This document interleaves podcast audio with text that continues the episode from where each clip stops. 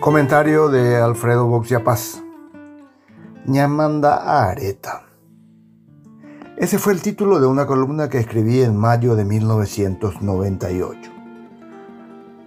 Su traducción sería Mandaremos por mucho tiempo y se refería a la contundente victoria que la dupla colorada Cuba-Argaña había obtenido contra una alianza opositora encabezada por Domingo Laíno. El comentario comentaba con esta frase.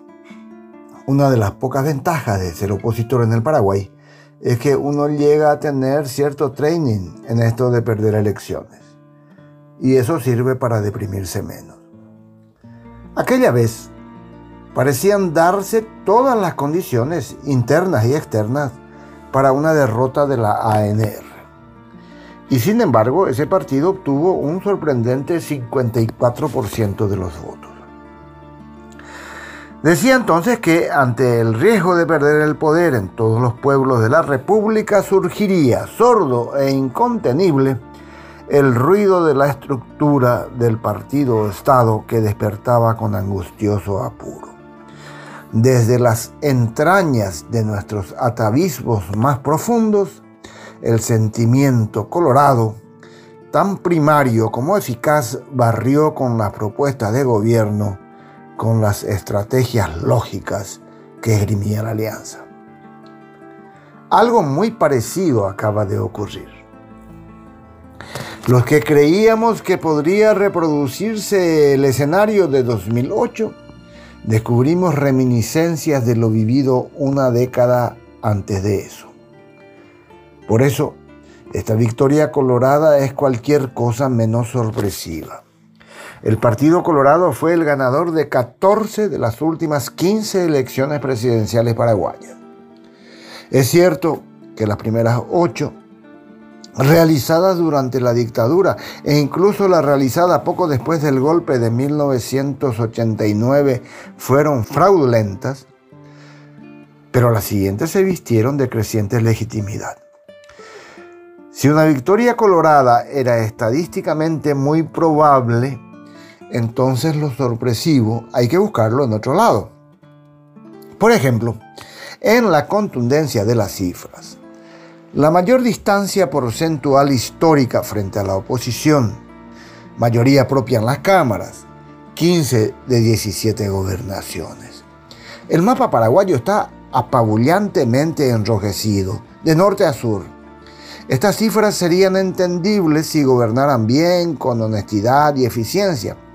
No es el caso de este partido de ideología indescifrable que se dice socialista humanista pero gobierna con talante de derecha dura. El hecho es que el Partido Colorado ha vuelto a ganar porque conecta mejor con la cultura y tradición del Paraguay más profundo. La hegemonía que ejerce en el país desde la década del 40 del siglo pasado merece un estudio más profundo. Por ahora, solo me atrevo a señalar que la oposición, tal como la conocíamos, no existe más.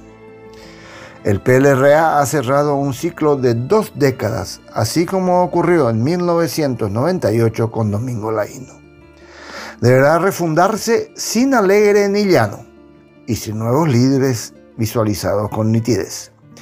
Empequeñecido hasta el punto de no contar con ningún diputado propio en la capital del país, afrontará una de las crisis más preocupantes de su historia reciente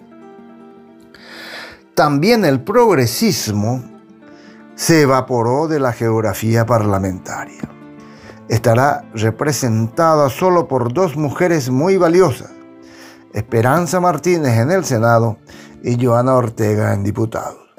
Esa es otra anomalía curiosa de la política paraguaya. ¿No le resulta raro que un país con tanta pobreza y desigualdad carezca de una izquierda potente? Pero le pasa lo mismo a la derecha educada, pacha querida, minimizada también a dos representantes, Estefan Rasmussen en el Senado y Rocío Vallejos en diputados. La verdadera sorpresa fue la cantidad de votos obtenida por Payo Cubas, convertido en jefe de una enigmática tercera fuerza política.